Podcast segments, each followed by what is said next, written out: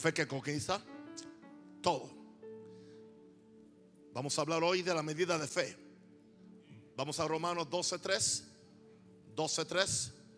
Y oremos, Padre, en el nombre del Señor, yo declaro ahora que el cielo se abre, que los corazones se abren, que la palabra de Dios sale con libertad, sale con poder y con autoridad para ilustrar a tu pueblo, para educar a tu pueblo, para que tu pueblo suba nuevos niveles de fe, de santidad y de justicia. Declaro que la palabra es sembrada en buenos corazones y los corazones serán cambiados por la palabra de Dios. En el nombre de Jesús. Amén. No sé si tú has oído cristianos que dicen, yo no tengo fe. Lo cual es un equívoco. Porque de acuerdo a lo que vamos a ver en esta noche, no hay alguien que haya nacido de nuevo, que sea hijo de Dios, que no tenga fe o que no tenga amor. Yo no dije que necesariamente camine en fe o que camine en amor. Porque alguien puede tener algo y no usarlo. Y es más difícil usarlo cuando no está consciente que lo tiene. Pero si alguien sabe que tiene algo, quizás no sabe cómo manejarlo. Hay personas que tienen un carro parqueado en su garaje y no pueden manejarlo, pero tienen un carro. Y están a merced que otro lo maneje porque no sabe manejar. En la misma forma es posible que haya personas que tengan el amor de Dios, pero no lo saben expresar.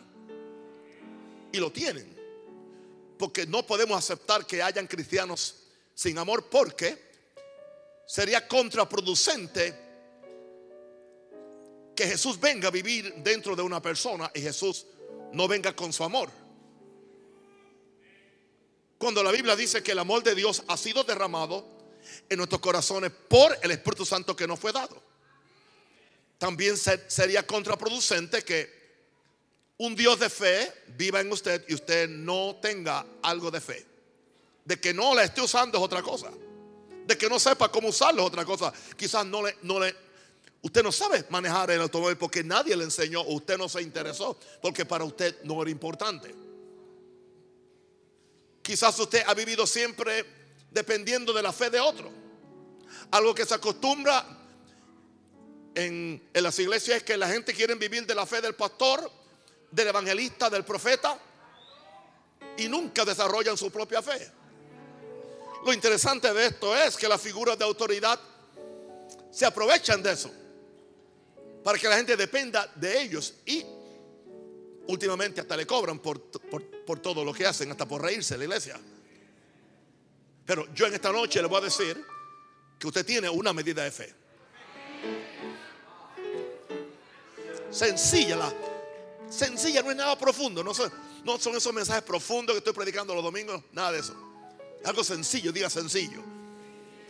En Romanos 12, 3 dice, digo pues, Romanos 12, 3, digo pues por la gracia que me es dada a cada cual que esté entre vosotros, a cada cual. Le está hablando a los hermanos cristianos en Roma, a la iglesia en Roma.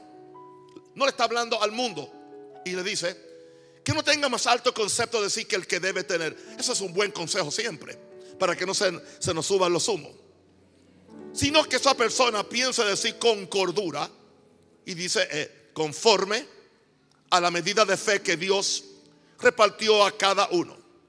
Conforme a la medida de fe que Dios repartió a cada uno. Ahí no dice a una medida de fe, dice la medida de fe.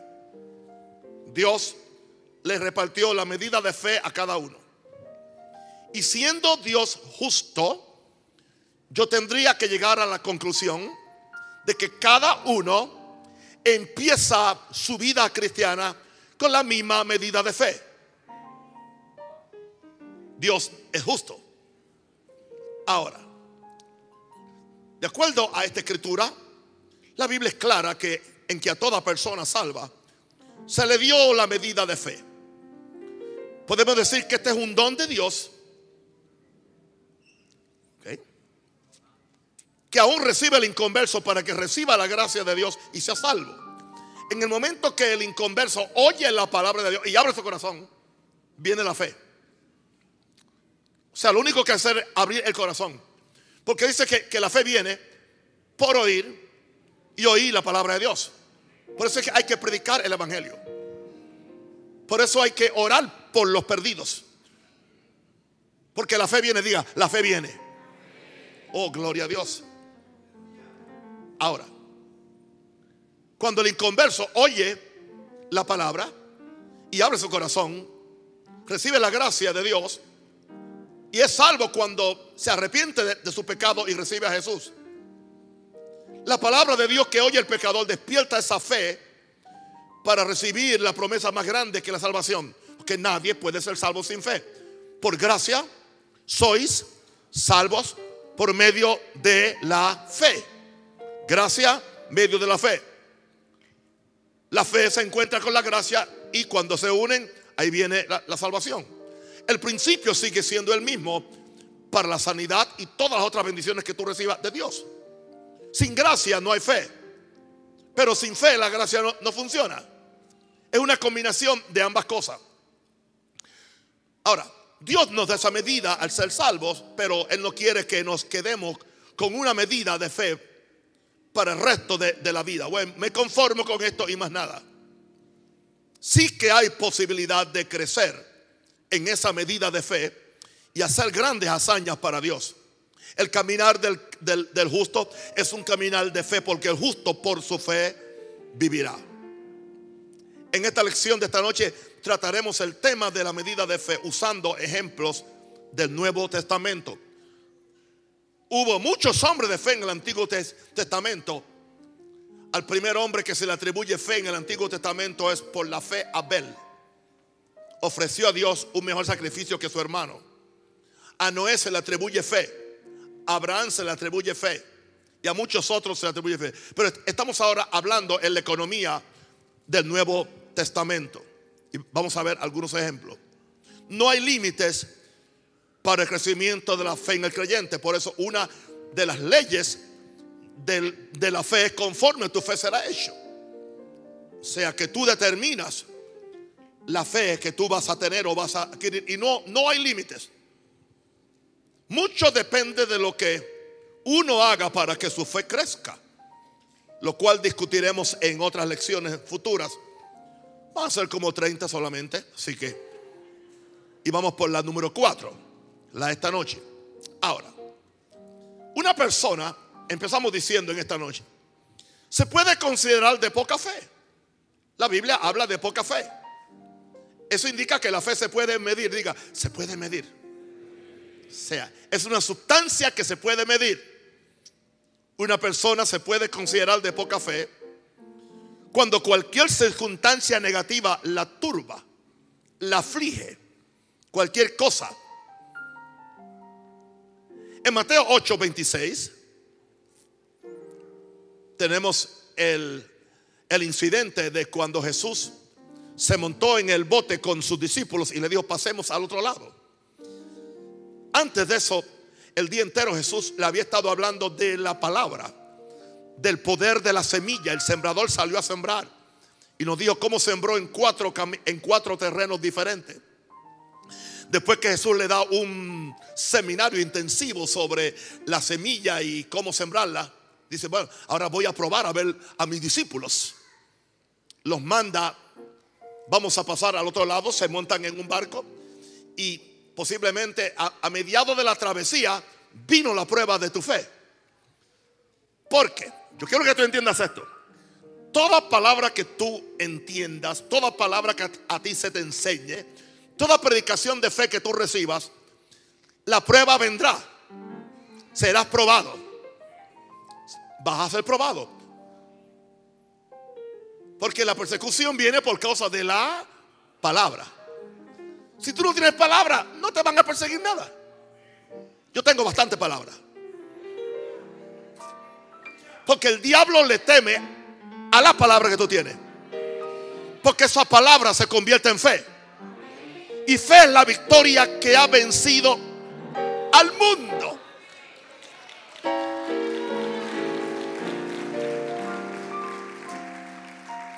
Por eso es que él no se opone a las pachangas religiosas. A él no le importa que, que tú en la iglesia dos horas. Porque eso no, o sea, eso no te trae fe. A él no le importa cuánto aceite te echen por la cabeza, no te importa cuántas botellas de agua o que saquen una manguera, nada de eso, porque eso no trae fe. Pero hay cosas que le molestan. La predicación de la palabra le molesta porque trae fe. La oración poderosa de intercesión le molesta. La adoración, espíritu en verdad, oh, confunde a los enemigos. Entonces, a la iglesia le gusta hacer lo que al diablo le gusta. En vez de hacer lo que a Dios le gusta. Por eso estamos como estamos. Se levantó una tormenta estaban todos amedrentados. Despertaron a Jesús que estaba durmiendo en el barco. Y cuando Jesús viene, reprendió el viento, reprendió el mar. Y en el verso 26 Jesús les dijo, ¿por qué teméis? Claro, y aquí está la razón del temor. Porque soy hombre de poca fe. No trate de defenderse. Si usted tiene miedo que usted es hombre o mujer de poca fe. Si fuera hombre o mujer de, más fe, no tendría miedo. No me diga que es circunstancial, no me diga que así somos los puertorriqueños, los panameños. Deja las excusas, son baratas. Simplemente no tienes la medida de fe para soportar. Hay gente que solamente tienen suficiente fe para mantenerse salvitos y no irse al infierno, más nada. Porque se quedaron con la medida original. Hecho más nada para hacerla crecer. Dios no lo va a hacer. Tú y yo lo vamos a hacer. Depende de ti y depende de mí. Él le dijo, ¿por qué teméis hombres de poca fe? Así que eso indica que Jesús estaba midiendo y pesando su fe. Una pregunta, si Jesús pesara tu fe, ¿cuánto pesaría tu fe? ¿Serías un hombre vano? Como dice allá en, creo que en Santiago, no sé si me equivoco, dice, no sabes, hombre vano, que la fe sin obras es muerta. Indicando esto que el que, que el que tiene una fe que no opera es vano. Vano es que está hueco por dentro. ¿Por qué teméis, hombres de poca fe? Entonces levantándose, reprendió a los vientos y al mar y se hizo grande bonanza. Ellos perdieron la fe en la palabra. No solamente perdieron la fe en la palabra, perdieron la fe en la presencia del Jesús de la palabra que estaba allí. Hello, ¿cómo se te ocurre a ti que un barco donde va Jesús se va a hundir? A mí no me importan las tormentas, a mí no me importan las críticas, a mí no me importa que el mismo anticristo aparezca. Si Cristo está conmigo en el barco, si Cristo está conmigo en la familia, si Cristo está conmigo en la iglesia, si está conmigo en mi viaje, no hay forma que yo pueda ser derrotado. Si Jesús está contigo, tú nunca serás derrotado. No seré avergonzado. Creo a Dios y a sus milagros. Su mano no me ha dejado. Amén. ¿Por qué teméis? Porque tienes poca fe. Hubo otros casos. Es interesante que aparentemente los dos casos de poca fe Jesús los encontró en el agua. En el agua. El primero fue en el agua, en el barco. El otro fue en el agua cuando Pedro eh, comenzó a hundirse. Porque sa- sacó la mirada del autor y consumador de la fe y se puso a mirar los vientos y se puso a mirar, a pensar en la profundidad del lago donde él iba, porque él conocía el lago, él era pescador. Empezó a hundirse. Y cuando empezó a hundirse, sabemos que él gritó: Jesús, ten misericordia de mí. Y en Mateo 14, 31, al momento Jesús, al momento Jesús extendiendo la mano, asió de él o lo agarró. Lo agarró y le dijo, interesante que Jesús no le dijo, como no tienes fe te vas a ahogar. Te voy a dejar que te ahogues para que aprendas. Jesús sabía que si, lo deja, que si él se ahogaba, no iba a aprender. Jesús quería que él aprendiera. Así que para que aprendiera, Jesús tenía que rescatarlo, extender la mano. No mires mal a Pedro porque tú y yo somos iguales. Me están dejando solo ahora. ¿Qué les pasó? ¿Cuántas veces a ti Jesús no te ha tenido que tender la mano, tirar la mano, agarrar de ti? Porque te estás hundiendo. ¿Quieres que te recomienda algo? No te, no te hundas por fe. Si te estás hundiendo, clama. Clama a mí, te responderé. Tírate un grito. Eso hizo Pedro. Sabe una cosa, los problemas tienen la virtud de hacernos recordar aún nuestras propias habilidades. Por aquí vengo, por aquí vengo. Los problemas y las amenazas a tu fe tienen la virtud de hacerte olvidar tus habilidades aún naturales. A Pedro se le olvidó que era un experto nadador.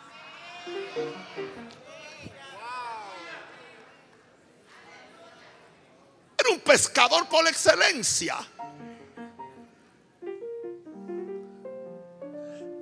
Y sabe una cosa, yo creo que Dios lo hace adrede. Te hace olvidar tus habilidades porque Dios quiere crucificar tu cochino orgullo.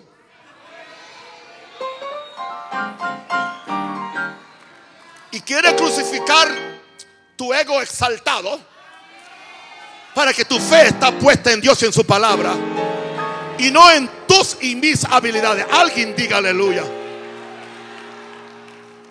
Claro, claro. Jesús te saca del problema, pero Jesús no te felicita porque te hundiste. Él no te da un diploma de, de mérito. No. Después que, que se levanta, le dice, hombre de poca fe, ¿por qué dudaste? Yo sé lo que pensó Pedro. Llámame como quiera, pero no me sueltes. Después que estemos en el barco en seco, hablamos. Después te explico por qué fue que yo perdí la fe.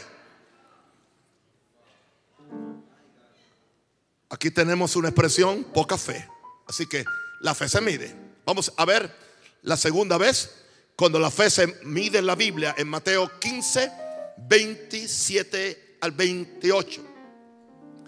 Yo, no estoy predicando todos los detalles de, de esta cosa porque no daría la noche. Son diferentes historias. Esta es la historia de la mujer cananea o la mujer sirofeniza que tenía una hija enferma, endemoniada en su casa. Vino donde Jesús. Jesús no quería atenderla o no podía atenderla. O Jesús quiso probar su fe, cualquiera cosa. Pero al fin de cuentas, ella convenció a Jesús con su insistencia, con su atrevimiento, con su osadía. Y Jesús la atendió y, y, y ella le, dijo, le dice al Señor en el verso 27 de Mateo 15, cuando Jesús, le dice, yo no puedo tomar el pan de los hijos y darlo a los perrillos. Ella dijo, sí Señor, verso 27, pero aún los perrillos comen de las migajas que caen de la mesa de sus amos. Entonces respondiendo Jesús dijo, oh mujer, grande es tu fe. Para refrescamiento de los hombres, Jesús admira la fe de las mujeres.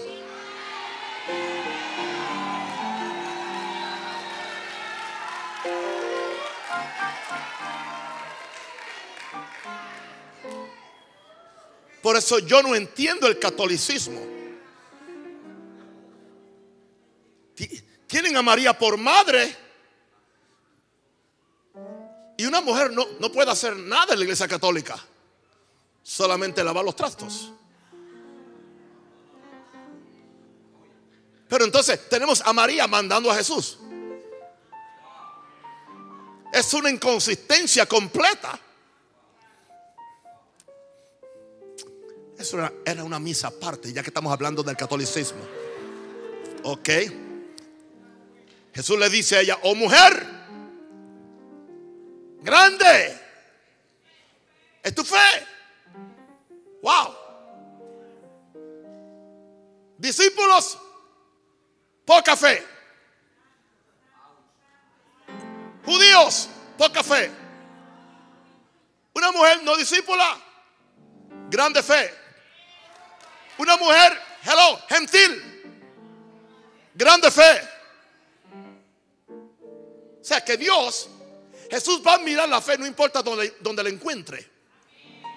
Y va a recompensar a cada uno conforme a su fe, independientemente de la iglesia a la cual asiste. O de cuál es su ADN. Oh mujer, tanto. Oh mujer, grande es tu fe. Y escucha ahora, esto es un principio, esto es un principio, escúchame querido, escúchame, esto es un principio. Cuando tu fe Dios la cataloga de grande es cuando te dice, hágase contigo como quieres.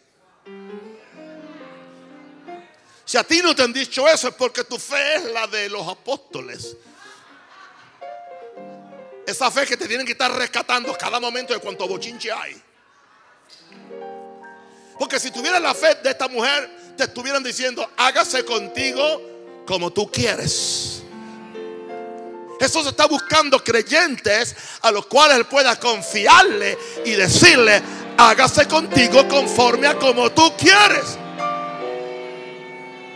Eso indica que encontró una grande fe. Una grande fe. Ahora, ¿por qué? Ella fue considerada mujer con grande fe por su insistencia para captar la atención de Jesús y por su osadía espiritual de no ofenderse y no rendirse aun cuando Jesús aparentemente la trató como una perrilla. El que, el que quiere un milagro y un cambio no debe ofenderse. ¿Sabe la gente que no cambian en ninguna iglesia?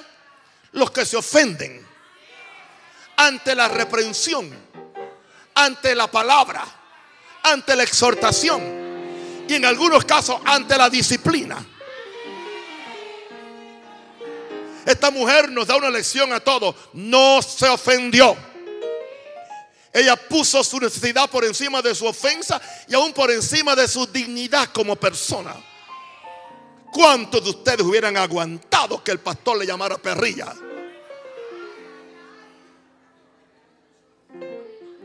Por menos se han ido de aquí y están hablando peste de Naón Rosario. Pero a ninguna de esa gente yo puedo decirle, grande es tu fe. Aleluya. Vamos entonces. Estamos hablando de la medida de fe. Esto, la fe se mide, poca o grande. Ahora, vamos a ver en otro caso donde Jesús le midió la fe a otro. Jesús anda con una balanza por ahí midiendo fe, pesando fe. ¿Cuánto pesa la tuya? Aleluya. Oh Jesús, recuerden que, aleluya, que allá dice pesado ha sido en balanza y fuiste hallado falso. Eso le pasó a Belsasar en Daniel. En Mateo 8, 7 al 10. Gloria a Dios. Había un centurión que su siervo estaba enfermo en casa y él oyó que Jesús hacía milagros y él oyó que si Jesús oraba por su siervo, su siervo sería sanado. No era de la iglesia, no era de la raza, era de los enemigos de, Israel, era romano y era gentil, era politeísta la palabra politeísta. Los romanos tenían muchos dioses, era un politeísta.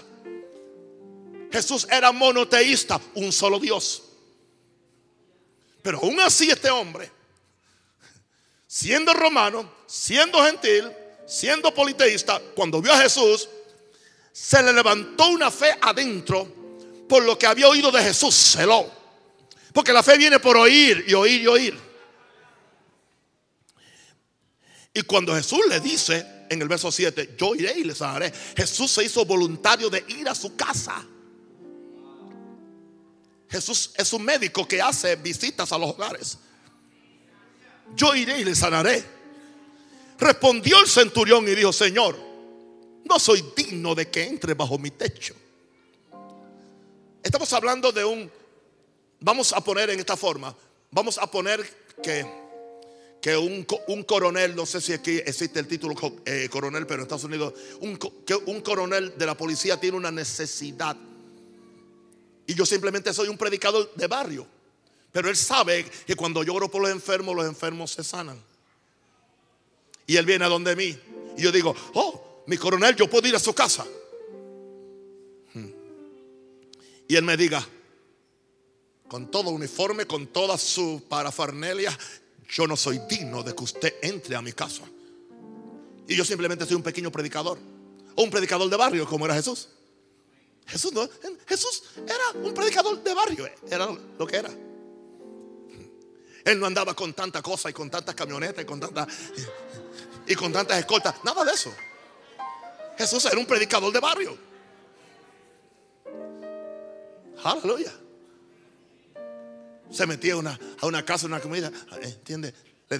Le, daban una chicha, se la tomaba, le daban un pedazo de pan, se lo comía y seguía caminando. ¿Entiende? Entrabas, cenaba a alguien, levantaba a alguien, besaba a alguien, eh, abrazaba a los niños, ¿entiende? Levantaba muertos.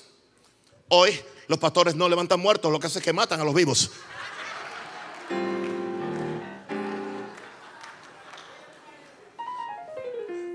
Alguien diga aleluya.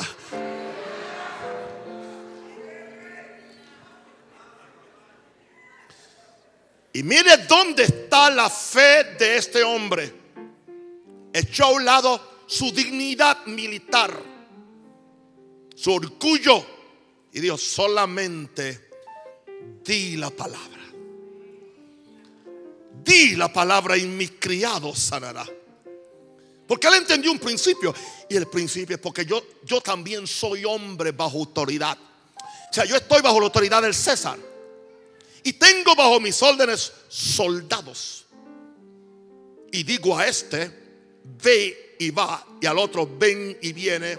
Y a mi siervo, haz esto y lo hace. Otras palabras, él sabía que Jesús era un hombre bajo la autoridad del Dios del universo. Y que si Jesús daba la orden que el demonio se fuera de su siervo, se iba a ir. Si Jesús daba la orden a lo lejos de que la sanidad llegara al siervo, iba a acontecer. Si Jesús daba la orden que el muchacho se levantara, iba a acontecer. Porque él dijo, yo estoy bajo César. Él está bajo el Dios del cielo. Tanto así que él le llamó Señor. La palabra Señor era curios. El curios solamente, esa palabra se, usaba para el César. Pero él le dijo a Jesús Señor. Él hasta arriesgó su carrera militar. Él arriesgó un arresto por sus mismos soldados, por reconocer otros curios. Era un, era un crimen que se reconociera otro curios. Había uno solo en el imperio, era el gran César. Pero él se encontró con uno más grande.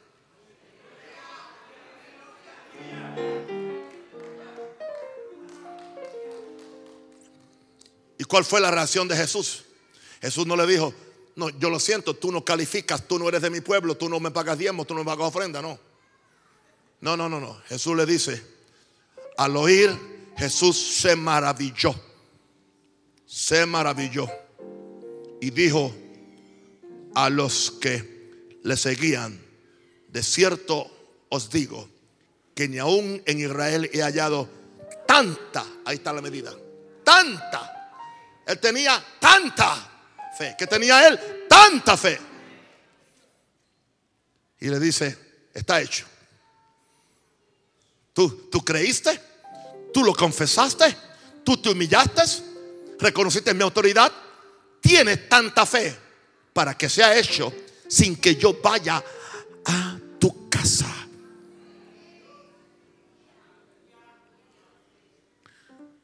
Quiero decirle algo con mucha humildad. Nada para traer gloria a ninguna persona.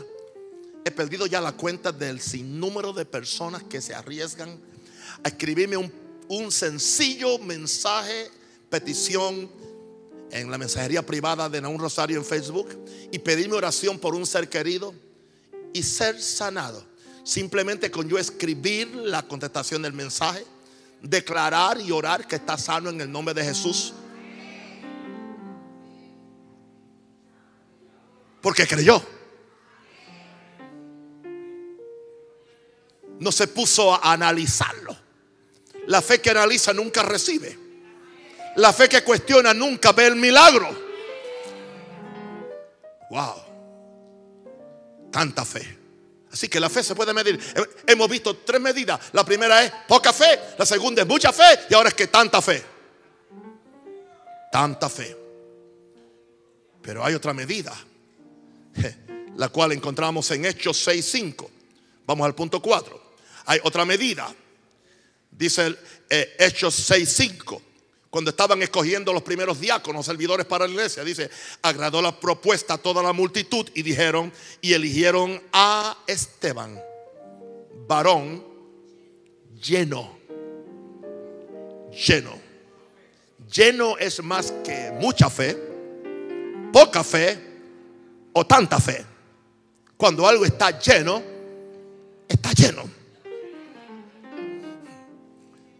Lleno. Wow agradó la propuesta a toda la multitud y eligieron a Esteban, varón lleno de fe y del Espíritu Santo. Él estaba lleno de dos cosas, estaba lleno de fe y estaba lleno del Espíritu Santo. No dice eso ni de Felipe, ni de Prócoro, ni de Nicanor, ni de Timón, ni de Parmenas, ni de Nicolás. Solamente lo dice de Esteban. Los otros ah, eran hombre de buen testimonio y eran llenos del Espíritu Santo. Pero entre ellos sobresalía Esteban, por eso lo ponen en primer lugar. Sobresalió tanto que fue el primero que murió. Se le llama el primer mártir. Estaba tan lleno de fe que no pudieron hacerle perder su fe. Aún con las piedras, vio a Jesús sentado a la diestra del Padre porque la fe no es solamente para adquirir, la fe es para vivir. Y la fe es para soportar. Y la fe es aún para morir por Jesús si hay que hacerlo. No veamos la fe simplemente como, como una moneda adquisitiva, aunque lo es, y lo voy a enseñar. Fe es eso que te da un carácter interno. Otros, otros flojos se caen, tú no te caes. Tú no te quebrantas. Tú no cedes. Tú no caes. Y si te caes, te levantas rápidamente. Porque hay algo dentro de ti que se llama la fe de Dios.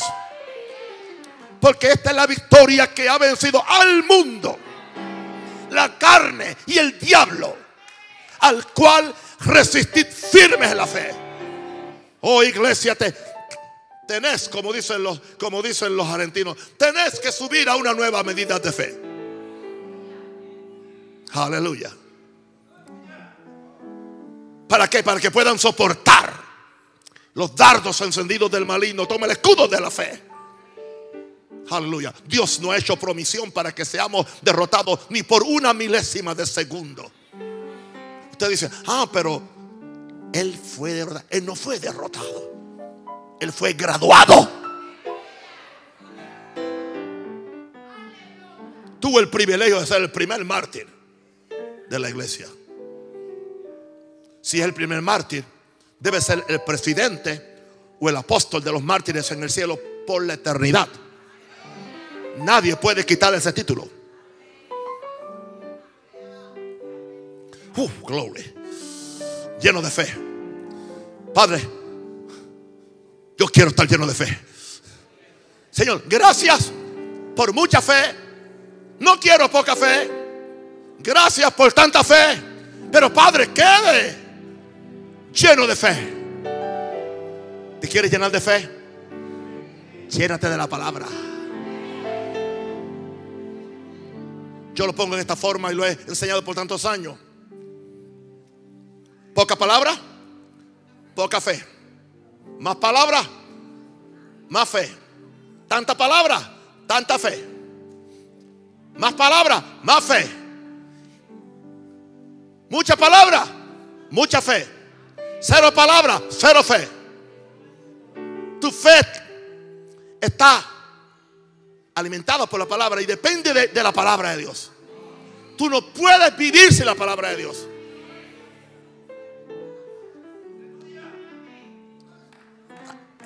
Escuchen esto, mis queridos. tengo una gran preocupación porque hoy la gente está viviendo de consignas, los, los- los cristianos, de gráficas. Usted ve la internet, Facebook, todo el mundo se busca una gráfica para justificar su pecado. Una gráfica para justificar su pecado. Entonces ahora hay gente que se quieren comparar con la mujer que fue tomada en el acto del adulterio. Pero yo voy a hacerlo bien claro ahora. Esto pu- pu- pudiera ser una, una buena cápsula que reviente las redes. Porque la mujer que fue tomada en el acto del adulterio no era miembro de la, de la, de la compañía de Jesús. Ella no era del Evangelio Cambia de Jesús. Ni tampoco era discípula de Jesús. Ni tampoco era la misionera asistente de Jesús. Tampoco era la secretaria de Jesús. Y no fue Jesús quien se acostó con ella. Tampoco fue Pedro o uno de los discípulos quien ah, tenía un affair o un asuntito romántico con ella. Esta mujer era una mujer de la calle que te- tenía la mala fortuna del pecado de la prostitución y fue hallada en, fue tomada en el acto de, de adulterio y la traen a Jesús y Jesús extiende su misericordia, Jesús la libra, Jesús, Jesús la libró porque no había nadie allí santo que pudiera apedrearla. Y parece que todos ellos habían participado de algún acto ilegal de adulterio. Dijo, sí, estamos tratando del acto de pecado. Así que Jesús, el que esté sin, tire la primera piedra. Y Jesús la perdonó. Pero Jesús le dijo, vete en paz.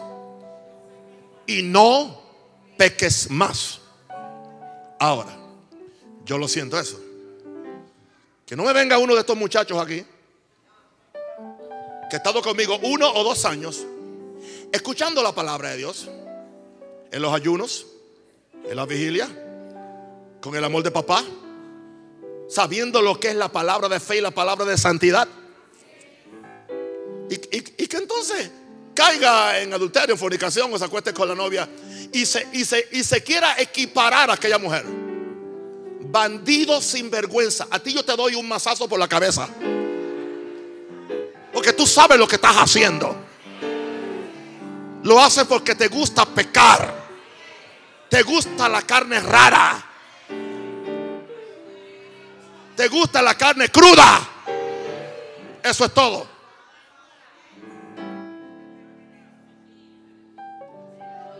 Entonces ahora te vas a defender con el caso de David. ¿Vas a hacer una gráfica de David o vas a hacer una gráfica de la mujer que apedrearon? Es una excusa barata, chabacana, porque no queremos arrepentirnos y tomar responsabilidad. Ok, la regué, perdóneme, me arrepiento, pido perdón. La sangre de Cristo me limpia. Y claro, y el que es sorprendido, lo perdonamos, lo ayudamos, lo levantamos. Pero no ponga excusa de que vamos a aplaudirlo. No te vamos a aplaudir. Porque de acuerdo a tu conocimiento y de acuerdo a tu estatura es que tú serás juzgado. Porque al que más se le da, más se le requiere. Alguien dé un aplauso fuerte al Señor. Diga aleluya.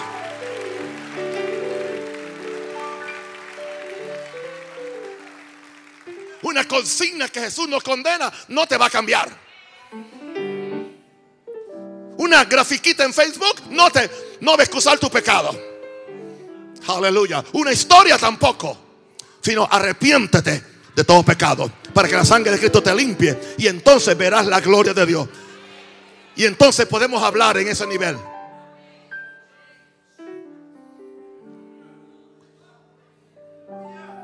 Nadie va a jugar con la gracia de Dios. Yo dije que nadie va a jugar con la gracia de Dios.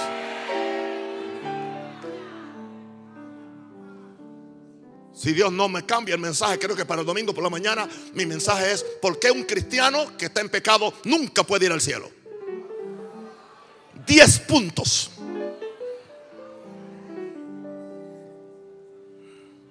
Eso era una misa, pero esta misa es evangélica.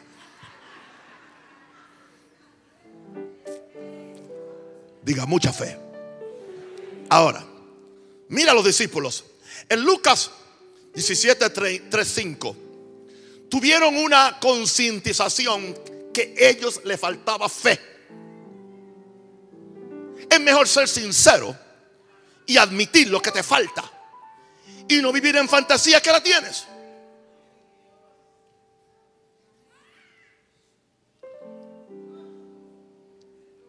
En Lucas 17:35 le preguntan a Jesús, ¿cuántas veces yo voy a, a perdonar a, mi hermano?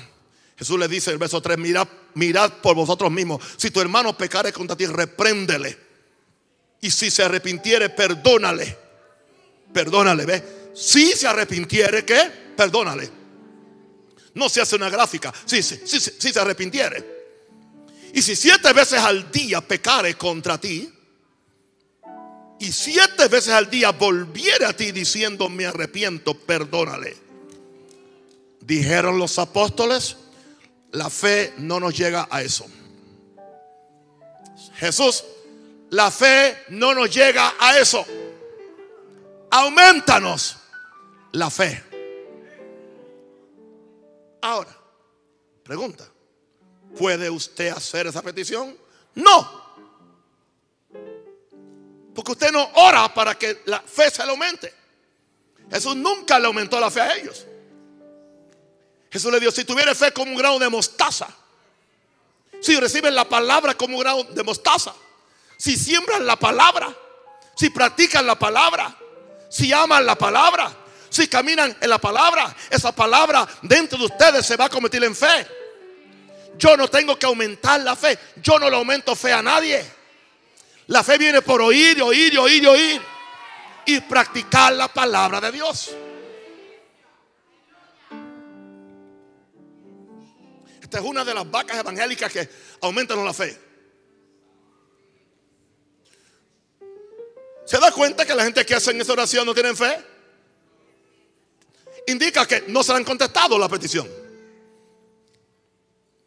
Pero es mejor ser consciente. Fueron conscientes. Y al ser consciente, ahora Jesús puede, Jesús puede trabajar contigo. No trates de impresionar a Jesús con lo que tú no eres o no tienes. Tampoco al pastor. No funciona. ¿Se acuerda cuando vino, vino, vino el padre del niño endemoniado? que los discípulos no pudieron echarle fuera el demonio mientras Jesús estaba en el monte de la transfiguración. Los discípulos no pudieron echarle fuera el demonio. Cuando Jesús baja del monte, vienen donde Jesús y le dice, maestro, traímos a, traje a mi hijo, a tu discípulo y no pudieron. Qué sentencia más triste. No, no pudieron echar fuera el demonio. Jesús dijo, tráemelo acá. Entonces el hombre le dice a Jesús, el papá, si puedes hacer algo, ayúdanos. Jesús dice, no, si tú puedes creer, ¿se da cuenta de la ley de fe? No es si yo puedo hacer algo, yo siempre puedo hacer algo, yo siempre quiero hacer algo, yo siempre voy a hacer algo, pero es si tú puedes creer. ¿Se da cuenta de la ley de fe? ¿Están conmigo? ¿Están conmigo? ¿Están conmigo? ¿Están aquí? Si tú puedes creer, para que cree, todo es posible. ¿Y qué hizo el hombre? Oh, sí, Señor, yo tengo toda la fe del mundo. Usted ha oído gente que dice, yo tengo toda, toda fe del mundo. Wow, con toda la fe del mundo están en pobreza, están enfermos, están endemoniados. Cuando Jesús dijo que si fuera simplemente un grano de mostaza, ellos tienen toda la fe del mundo. Wow. Mentira. Son expresiones. Son fantasías. Son consignas. Este hombre supo cómo manejar el asunto. Le dice, creo. Creo. Pero se dio cuenta que no tenía suficiente. No tenía suficiente divisa para conseguir su milagro. Necesitaba una ayudita. Creo. Ayuda mi incredulidad. Otra versión dice, ayuda mi falta de fe. ¿Y sabe lo que Jesús hizo? Lo ayudó. Lo ayudó. Pero es interesante que Jesús tuvo más paciencia con un padre que no era uno de sus discípulos que con sus discípulos. Porque después que, escuchen bien, ahora, la, la palabra es bella, es hermosa cuando tú le escudriñas. Cuando entonces se va el niño sano que se manifestó y, ahí fue sano, Jesús lo, libertó de los demonios. Vienen los discípulos y dicen, maestro, ¿y por qué nosotros no pudimos echarlo fuera? Jesús le dice, por vuestra poca fe. Qué interesante que al padre que aceptó que no tenía fe, le hizo el milagro. Pero ellos, porque al que más se le da, más se le requiere. Se suponía que ellos estuvieran en un nivel diferente. ¿Te das cuenta por qué razón? Las cosas que tú podías hacer cuando eras recién convertido, ahora no puedes hacerlas. Porque tú te pusiste vago. Te colgaste solamente de la gracia de Dios. Dejaste de llorar, de buscar a Dios, de, de ayunar. Ahora eres vago. Estás ahora tratando de vivir de los intereses de una cuenta donde tú no has depositado más nada.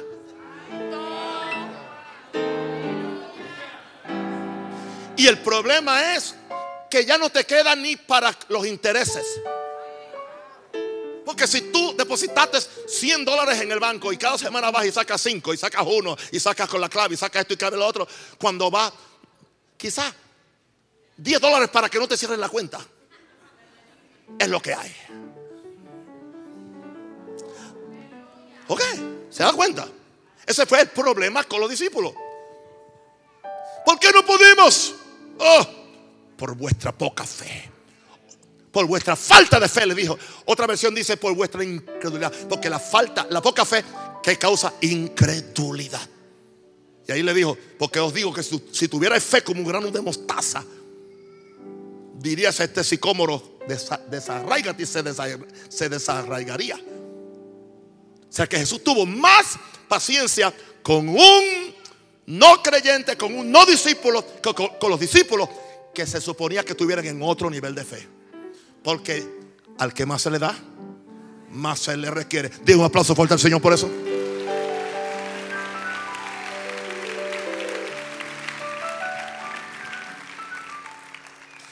¿Sabe una cosa?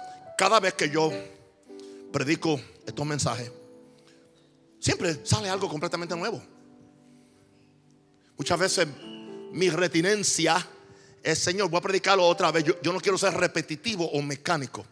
Pero como yo oro mucho para predicar, el Señor agarra el mensaje y trae unas cosas totalmente que a mí me bendicen.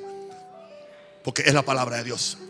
Ahora, la fe puede crecer en el creyente, que este sería mi punto 6. La fe puede crecer en el creyente, lo que determina que una persona pueda manifestar más fe que otra. En 2 Corintios 10, 15, 10, 15, Pablo dice en el verso 15, no nos gloriamos desmedidamente en trabajos ajenos, sino que esperamos que conforme vuestra fe crezca. Eso indica que la fe crece, crece. Seremos muy agradecidos entre vosotros conforme a nuestras reglas. Pablo certifica que la fe de los hermanos en Corintios podía crecer. Y cuando la fe de ellos creciera, podían entender mejor el ministerio y la palabra que Pablo les predicaba. Vamos entonces a Segunda Tesalonicenses capítulo 1 verso 3. Vamos a ver otra vez la palabra creciendo. Dice el verso 3, debemos siempre dar gracias a Dios por vosotros, hermanos, como es digno, por cuanto vuestra fe que está haciendo, ¿va qué? Pablo notó que estaba creciendo. Y juntamente con la fe que iba creciendo y el amor. Y cada uno de vosotros abunda para con los demás.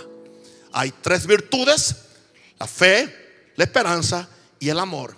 Las tres virtudes deben aumentar en manifestación en nosotros. Las tres virtudes dependen de conocer a Dios y conocer su palabra. Las tres virtudes dependen de una vida consagrada, santa. La fe no les da a los pecadores, en la iglesia tampoco. La fe depende de la oración, en el sentido de que es en la atmósfera de oración que tú, tú, tú le crees a Dios. Es un paquete. Las tres cosas. Son las trillizas santas. La fe, la esperanza y el amor. Estas tres, pero el mayor de ellas es el amor. Pero necesita las tres para que funcione, para que tengas una vida balanceada como cristiano. Fe, diga fe, amor, esperanza. Dale un aplauso fuerte al Señor.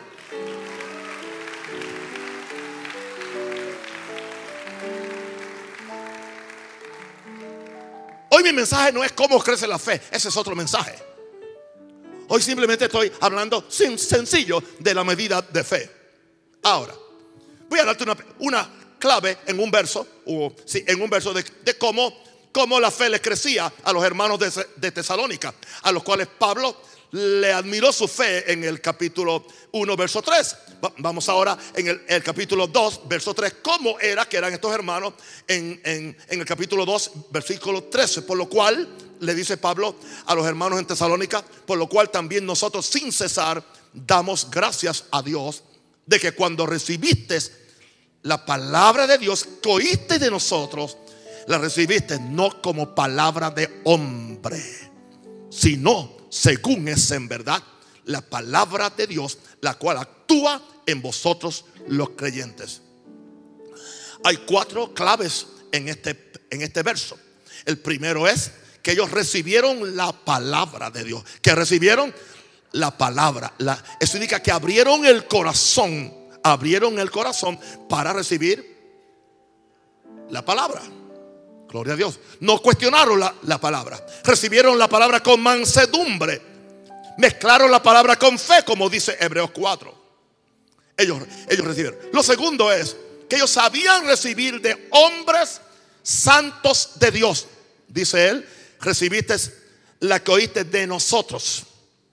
Sea, pero claro, esto indica que Pablo y sus compañeros tenían un, un carácter y una santidad para poder ser inspiradores y para que la palabra que saliera de ellos no era simplemente chiste, teología, filosofía, emocionalismo, era palabra de Dios. Entonces ellos reconocieron eso en Pablo. Que no era palabra de hombre, que la palabra no salía del corazón de, de Pablo, ni de la mente de Pablo, que Pablo simplemente estaba comunicando la palabra que ya salió de la boca de Dios. Porque no solo de pan vive el hombre, sino de toda palabra que sale de, de la boca de Dios. Quiero que tú entiendas esto. Yo te recomiendo que si tú no me ves a mí como el hombre de Dios, te busques otro hombre de Dios en Panamá. Porque no vas a recibir de mí.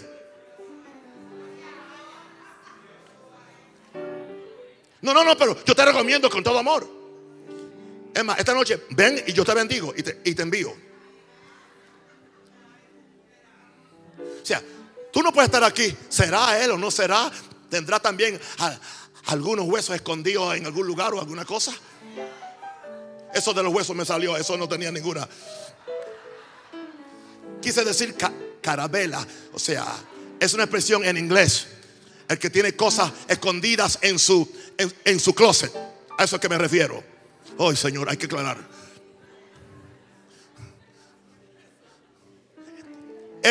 Ellos sabían que recibir de quién? De hombres santos de Dios. No es lo mismo que te predica un adúltero o que te predica un santo.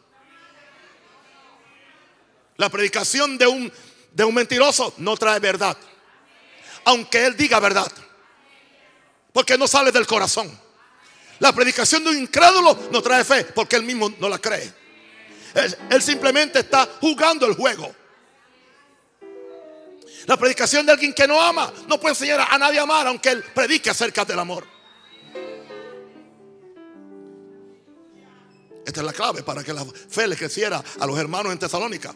Ahora, ellos, aún viniendo de los labios de, de hombres, la recibieron. ¿Cómo la recibieron? Como palabra de Dios. Dice él, la recibiste como palabra de Dios.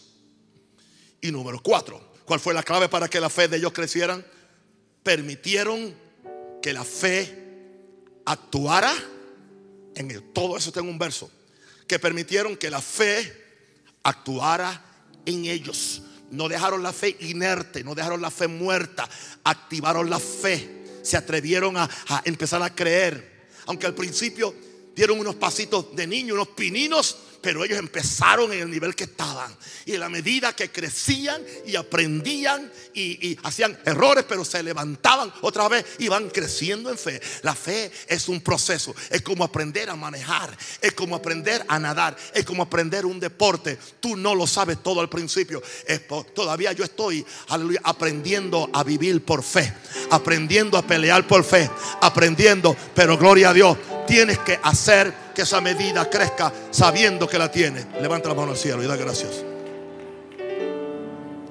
Cierra los ojos. Padre, yo pido espíritu de sabiduría y de revelación sobre este pueblo. Yo he predicado, Señor, y yo dejo, yo dejo mi pasión en este lugar. Yo dejo, Señor, mi sudor. Dejo las fuerzas que tengo, las dejo aquí. La pasión que tengo se la entrego a ellos. El amor de Dios, porque quiero que sean gente, hombres y mujeres de fe. Satanás mentiroso. Tú no vas a turbar a este pueblo. A que siga sin fe, a que siga divagando en el mar. Ellos son gente que están escuchando la palabra. Tienen un hombre de Dios. Estamos en una atmósfera de oración y de santidad. Aquí el pecado no es, no es bienvenido. Aquí Jesús es quien reina. Por lo tanto, estamos en el lugar donde la fe crece. Diga, la fe crece. Diga conmigo, mi medida va a crecer. Voy a oír a Dios y voy a oír su palabra. Si lo crees, dale un aplauso fuerte al Señor.